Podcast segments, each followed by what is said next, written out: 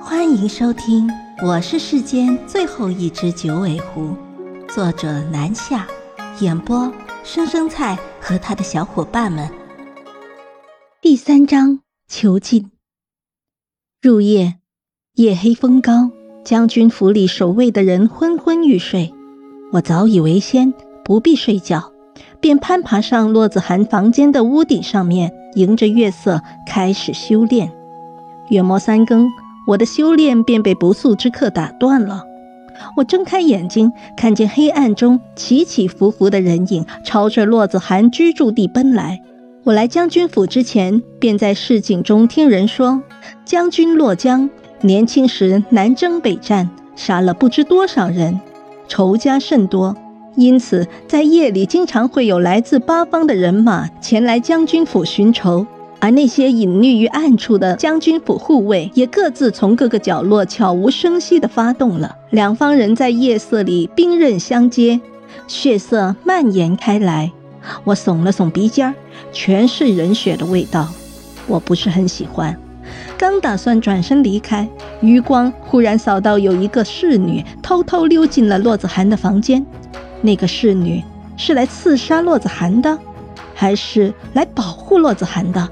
我心中举棋不定，算了，我也跟随着侍女溜进了洛子涵的房间，看着侍女从袖子里拔出匕首，身手利落地刺向洛子涵，我大惊，急忙变作本体状态护在洛子涵身上。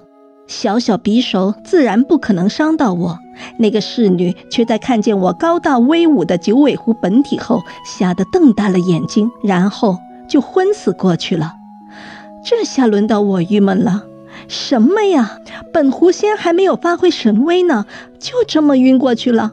我的本体有那么吓人吗？过分！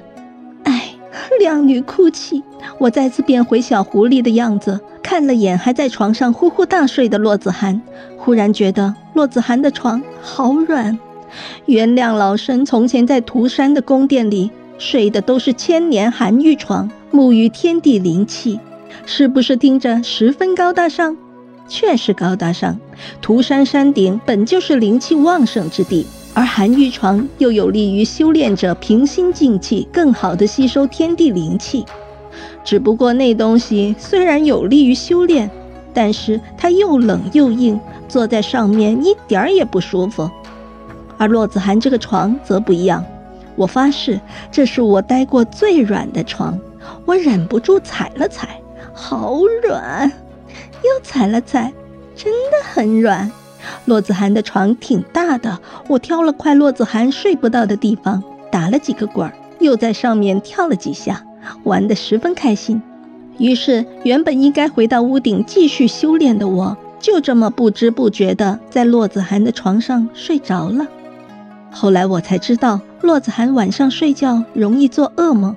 所以他的房间里每晚都要点上安眠的熏香，这也就导致外面闹出那么大的动静，洛子涵却依旧呼呼大睡。我堂堂九尾天狐也能那么毫无防备的睡下，而那时我看着他睡得那么香甜，只是在心中笑骂了一句“小猪头”。没有想到的是，第二天早上我醒来时，冰冷坚硬的笼子告诉我。我被囚禁了。